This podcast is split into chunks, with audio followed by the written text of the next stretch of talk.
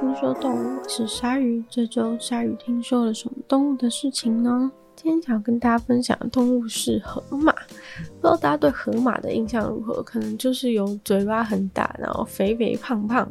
这样子的印象。但其实跟河马的外观相反的是，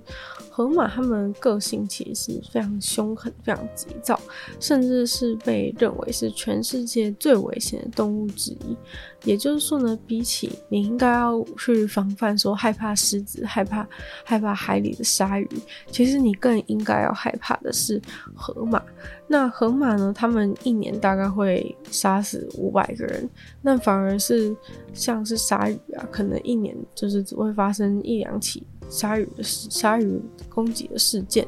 那河马的话呢，他们却一年就是默默的带走了五百个人的生命，但是呢，似乎好像都不怎么上新闻。那河马的话呢，他们体型是非常非常大，大家可能只知道觉得蛮大，但是没有想到它们竟然是陆地上现存的第三大生物。第一大呢，大家很明显的知道就是大象嘛，那第二大的话呢，就是犀牛。第三大的话就是我们的河马，对，那河马呢，其实通常很多人会被河马攻击啊，都是因为它入侵到河马的领域。那河马它们就很凶，虽然它们不是肉食性，但是一言不合就直接用大嘴巴把你咬死。那河马到底有多大呢？河马它们的身体身长大概有三到四公尺。然后成年的雄性体重可能会来到一千五百多公斤，成年的雌性体重会有一千三百多公斤。而且呢，成年的雄性它就算已经成年了，它的体型还是会一直不断，一生当中都会不断不断的成长。那雌性的话，可能到二十五岁年纪就不会再继续长大了。那曾经记录过最大最胖的河马，大概有两千六百六十公斤跟三千两百公斤的超巨大河马。对，那河马呢，就是真的超级超级凶，它是超凶草食性动物。对，那很多人呢，可能就是都会误会说，诶、河马它是河里面的马，所以才叫河马。其实英文里面的就是这个 hippopotamus 也是，就是河里面的马，就是从别的语言翻过来，也是这个河里面的马这样的意思。但是其实呢，河马它们的就是亲缘关系呢，是跟鲸鱼还有。就是海里面的海生动物，鲸豚类更加的接近的。对，这个大家可能就非常的想不到，因为要么你觉得河马像是河里的马，要么你觉得河马像是一头猪，就是怎么都不会觉得说，哦，它跟这个，它跟它跟海里面的鲸豚会是。很类似，会是很最有亲缘关系的。那他们的共同祖先大概是在六千万年前才有，就才跟其他动物分开。那有一件很好笑的事情，就是河马他们的祖先虽然是在海里面，然后呢，它的其他亲缘关系最接近的动物也都是海生的动物，但是河马他们虽然住在河里面，但却完全不会游泳，对，这个大家可能没有意识到这件事，就是平常都会看到河马它们泡在水里，你就会觉得说河马当然就是住在河里啊，怎么可能会有什么不会游泳的问题？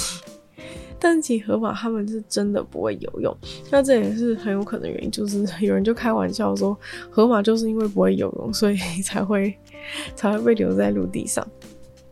其他的动物都演化成海生生物，就是因为它始终都无法学会游泳，所以才会被留在陆地上。不过演化当然不是这么一回事啊，所以说就是开开玩笑而已。那河马呢？他们在水里面不会游泳的话，他们要怎么生活？这是一个很有趣的问题。就是河马他们在河里面，你看到它好像是会就是头浮在水面上。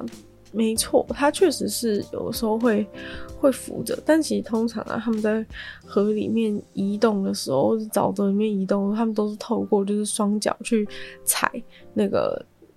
水底，然后这样跳起来，跳起来就是一一一蹦一跳，一蹦一跳的这样子，一直浮出水面，就很像不会游泳的小孩去那个。去那个游泳池的时候，也是就是在 水里踩一下，不是就会浮起来一下下嘛，然后再踩一下，再浮起来一下下。河马的状态大概就是这样，唯一差别就是就是不会游泳的小朋友是很正常，但是不会游泳的河马却一生大部分很多时间都住在河里面，是一件很怪很怪的事情。那河马呢？它们算是半水生动物啦，就是它们虽然花非常多时间在水里面，但是它们就是被分类为半水生的动物。那作为一个半水生的动物呢，河马跟其他的半水生动物，像是呃大家常听到的水獭跟水豚，完全不同的就是，河马它们身全身上下几乎是没有毛的，就你看到河马的时候，会觉得它就是看到它的皮。对，甚至有人说哦，看过去觉得很像沙发，但是其实这就是因为它身上没有毛，所以才会觉得哦，这看过去就是完全是皮的感觉。对，那它的这个毛啊，唯一有长毛的地方就是只有在它们的屁股，然后还有它们的头的嘴巴旁边，或者是耳朵旁边，还有就是很小很小的毛，其实你远远看根本就不会发现。对，但是呢，它们的皮皮是非常非常的厚的，它们的皮就是有足足有六公分那么厚，就是超厚的一个皮层，可以保护它们。就是有一些有一些动物啊，可能它想要去咬河马，但你要想看你的牙齿，假如没有办法穿透六公分那么厚的话，你基本上是伤不到这个河马，就是你怎么咬都只是它的一点点皮外伤而已。所以说。其实成年的河马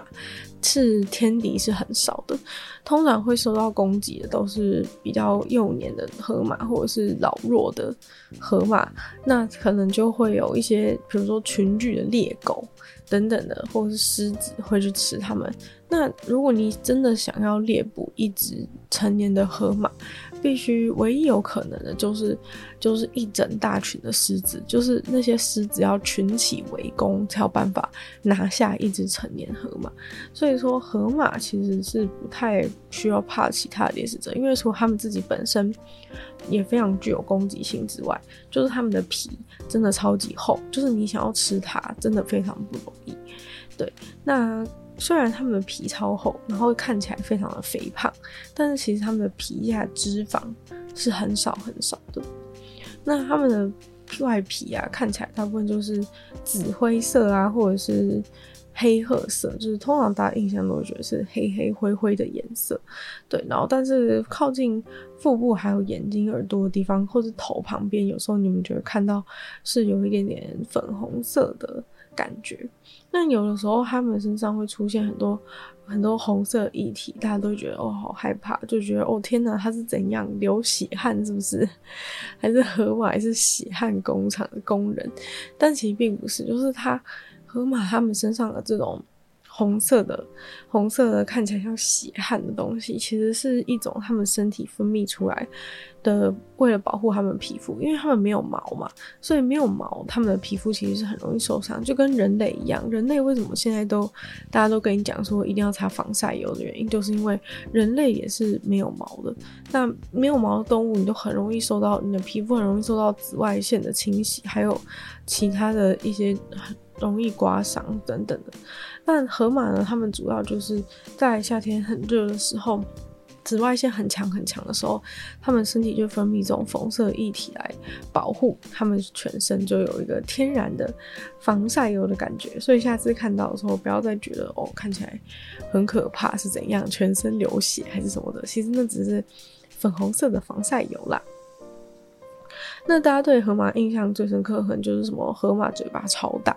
大家可能都会网上看过那种什么河马爆破西瓜影片，就是他们的嘴巴在啊，然后关起来，那个西瓜这样啪直接爆炸，对，就是很多这种。很多这种影片，大家有些像一些美国动物园，可能就哎、我记得我好像在台北市立动物园看过河马吃西瓜，它不是一个表演，其实他们就是在吃西瓜，对，就是给他们吃西瓜这样。然后河马嘴巴就张超大，然后就把那个就把那个西瓜这样啪一下，只要嘴巴开合，刀手起刀落，那个西瓜就已经爆炸了。对，那其实呢，大家看到河马嘴巴张超大原因，是因为他们的那个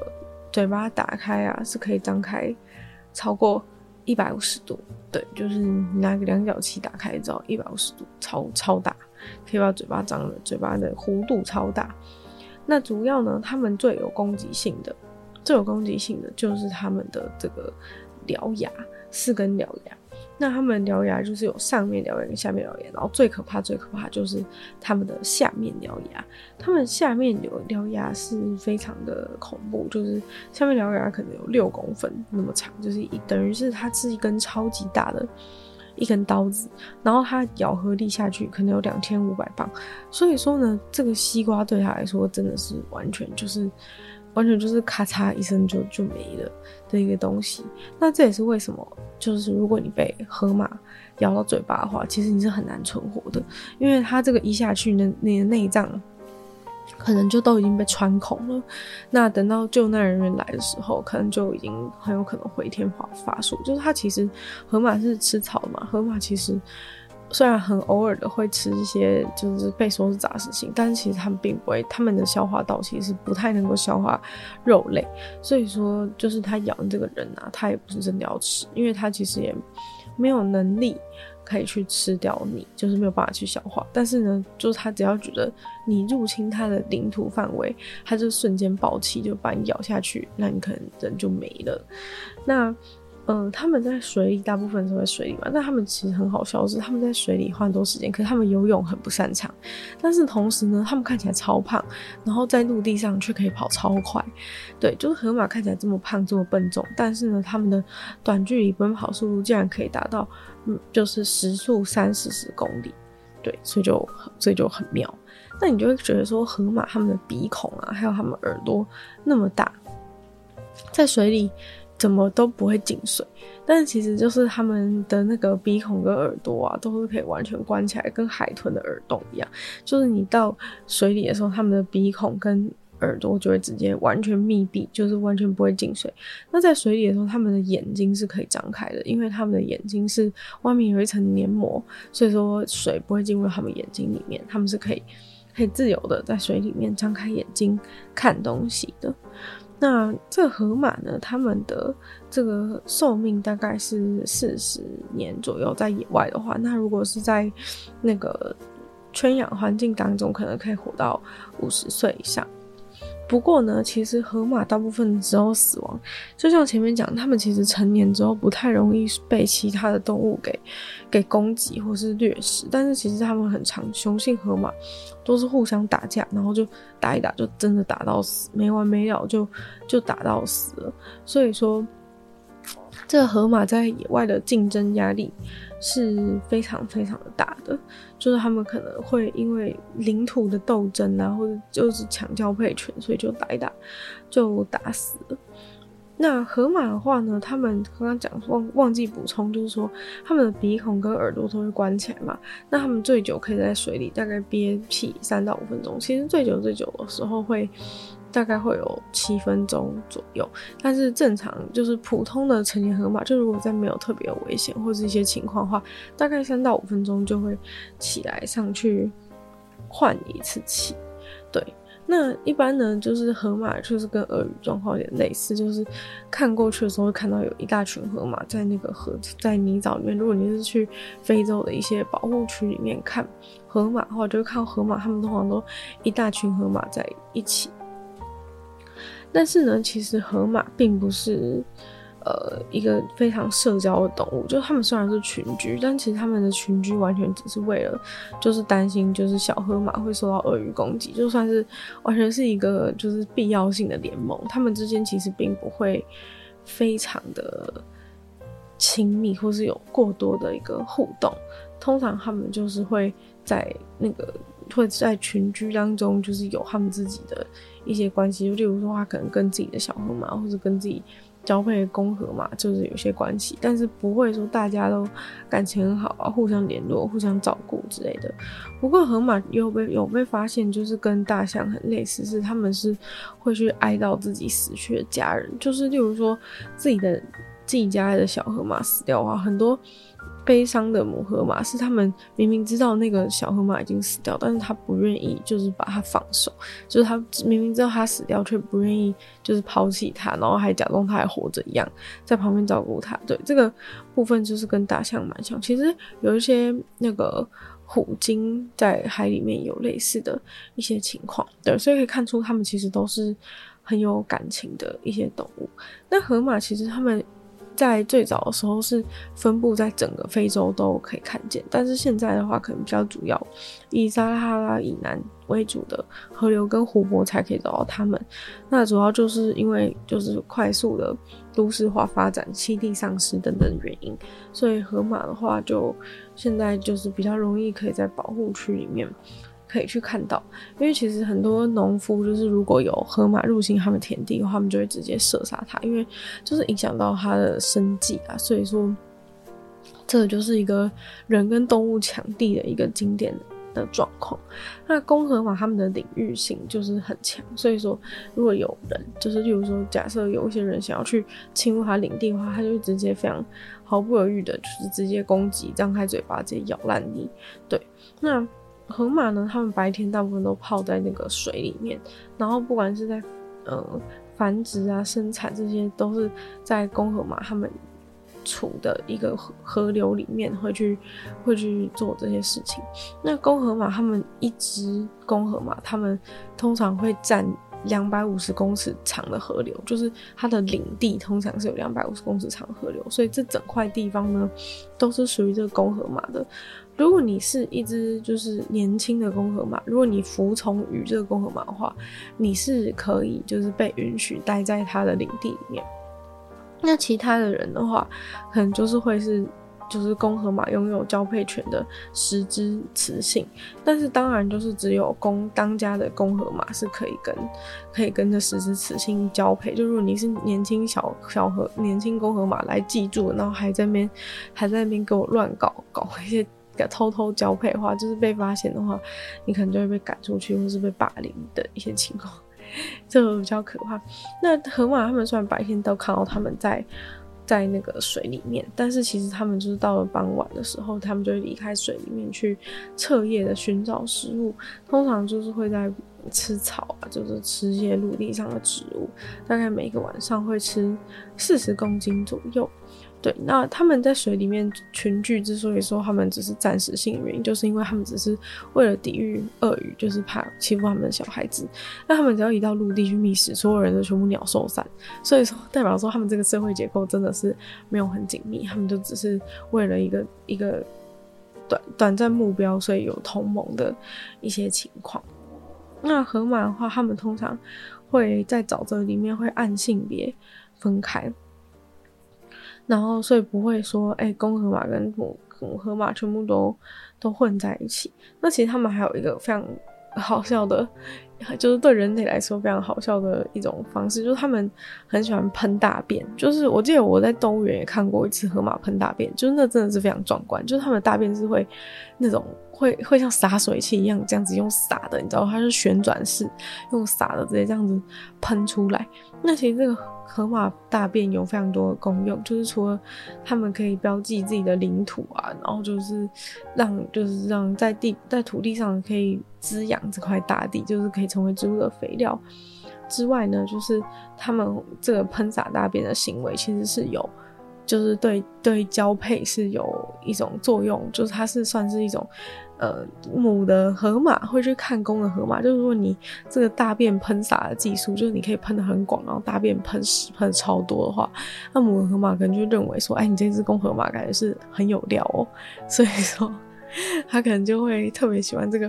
喷屎能力绝佳的一一只公河马，那他就可能会的，就是会跟着他这样子，所以说。所以说，人类眼中虽然看起来觉得说这个喷屎的行为是非常的搞笑的，但是其实这对他们来说就是是一个很重要的、很重要的，就是在交配的期间很重要展示自己的能力、展示自己的权威的一种方式。所以说。嗯，大家不要再嘲笑河马 喷屎的事情，就是他们是有，他们是有非常重要的一个目的的。那河马现在的生存状况呢，算是就是算是最轻微的受威胁状况。就是现在虽然数量还是蛮多，但是呃，但是如果是侏儒河马的话，数量就是已经是非常受威胁。主要现在就是在一些保护区呢，会去保护这一些。保护这些河马，希望就是透过把那个区域直接划分开来，就不要让他们在跟人类有一些抢地的状况，进而就是造成河马的，就是大量死亡这样子。那河马他们呃，通常啊，就是白天如果你遇到他们的话，可能就会浮在水面上，只露出他们的鼻子还有眼睛，所以你就会发现他们之所以就是。鼻子、眼睛都长在，耳朵全部都长在一个平面正上方，就是像鳄鱼那样啊，就是眼睛、鼻子、嘴巴全部都是在最上面。整颗头最上面表面上的原因，就是为了让他们浮在水面上的时候，可以有完整的视觉、嗅觉跟听觉这样子的，所以他们的设计才会就是长得像这样，就是鼻孔也朝天，然后眼睛也在上面，然后耳朵在上面。那其实他们耳朵还有一个很可爱的地方，就是他们耳朵会呃有时候就是会这样子甩甩甩甩甩甩的一个动作，有些人就是觉得非常可爱，但是呢，河马。另外一个很可爱动作就没那么可爱，就是它打哈欠的动作。就河马会做一个打哈欠的动作，会把嘴巴张得超级超级大。但是其实河马打招呼的动作呢，是一种威胁展示。所以如果你真的有去那个非洲参加那种野外的野外的那种探险的活动的话，你看到河马在那边打招呼，就你千万不要只是过去。靠太近，要是你在他打哈欠的时候，然后靠太近，一不小心跌进河里的话，那就哎、恭喜，就是你成为了，你就等一下就会被可以成功体验被河马咬在嘴巴，然后丧命的丧命的绝佳体验。对，就是他打哈欠是一种示威的表现。那有的时候你去非洲参加那种。Safari 的活动就是有可能会带你，可以让你非常非常接近那些野生动物，就是会让你有那种动物星球频道，或者是那个国家地理频道那种感觉。但是就是你一定要非常慎选，就是带你去的，你参加的团，就是到底是不是安全有足够保障，或者你走去一些太危险的的区域，全部都是鳄鱼，全部都是河马了，一跌下船直接被吃掉。所以说这其实都是有风险的。那最好的方法就是快速通过，然后远远的看，就是不要过度的靠近，过度的骚扰，要不然就是河马他们真的是很凶，就是只要被吃到，就其实像鲨鱼的话，他们是会对你没有兴趣，除非你真的一直弄它，它才会去咬你，或是基于一些其他理由，可能被激起一些好奇心，它才会去咬你。但是河马的话，就是被鲨鱼咬，其实存活率是比较高，因为有可能它只是咬你一只脚或者怎么样，但通常啊，被河马咬的时候，都是你直接从中间的躯干。直接被贯穿，那你的内脏就直接不保，所以这也是为什么河马就是会一年杀掉五百个人的原因。对，所以如果说大家如果有去那个有去看河马，有去非洲看河马的话，就是真的要真的要不要不要就是一时一时手贱，或是一时很心态很皮，还是怎么样，就是 可能就会成为你 人生最后的人生最后的记忆，就会在河马嘴巴里面了。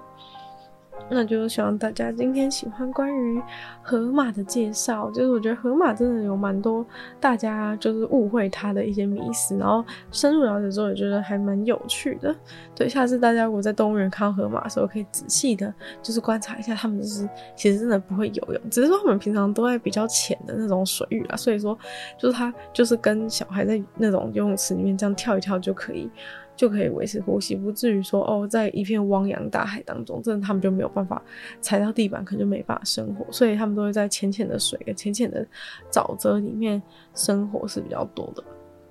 那我们就再次感谢订阅赞助会员武成大龄男子 James 毛毛黑牡丹还有 ZZ，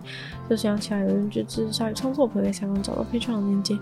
有同会员的其他朋友可以给大家参考。那如果喜欢这集节目，喜欢河马的话，欢迎大家多多分享，去给更多人知道。在播 Podcast 帮我留星星、写下评论，对节节目很有帮助。那如果喜欢我的话呢，也可以去搜寻我的另外两个 Podcast，其中一个是女友的纯粹不理性批判，让时间更长的主题性内容，会在每周三播出。另外一个是鲨鱼，会在每周二四用十分钟时间跟大家分享一些新闻新资讯。那听说动物就希望可以继续在每周五跟大家相见。那下次见喽，拜拜。